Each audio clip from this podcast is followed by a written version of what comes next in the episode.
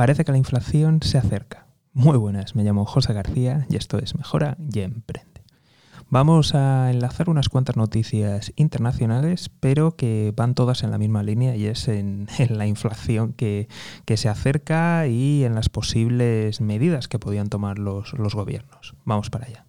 Empezamos con, con la última y ha sido que Singapur por sorpresa, ha subido los tipos de, interés y esto es algo que, bueno, ha pillado por sorpresa al mercado y que sigue la línea de otras economías desarrolladas como la de Nueva Zelanda, Corea del Sur o Noruega que han subido tipos. Esto no debería de extrañar tanto en otras economías emergentes o en desarrollo como por ejemplo en Turquía, en Rusia o en Colombia.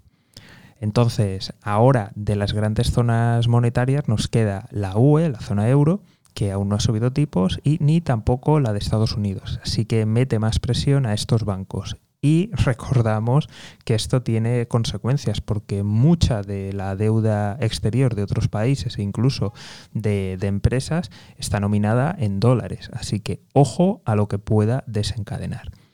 Por si fuera poco, nos ha llegado el dato de los productores chinos que han subido los precios más de un 10%. Y como te imaginarás, esto tiene impacto en todo, ya que si los productores chinos les suben los precios un 10%, pues ya sabes que va a impactar a toda la cadena de producción de prácticamente todo el mundo y de prácticamente absolutamente todos los productos. Así que mucho ojo porque parece que que la inflación está aquí de, manera fuerte y que seguramente van a tomar medidas los bancos centrales y eso va a desencadenar pues consecuencias. Así que mucha atención con la inflación, de verdad.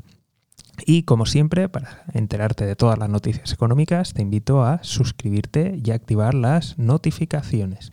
Pero lo más importante de todo es que te unas al escuadrón de notificaciones, dejando tu correo electrónico. Nos vemos aquí, en Mejora y Emprende. Un saludo y toda la suerte del mundo.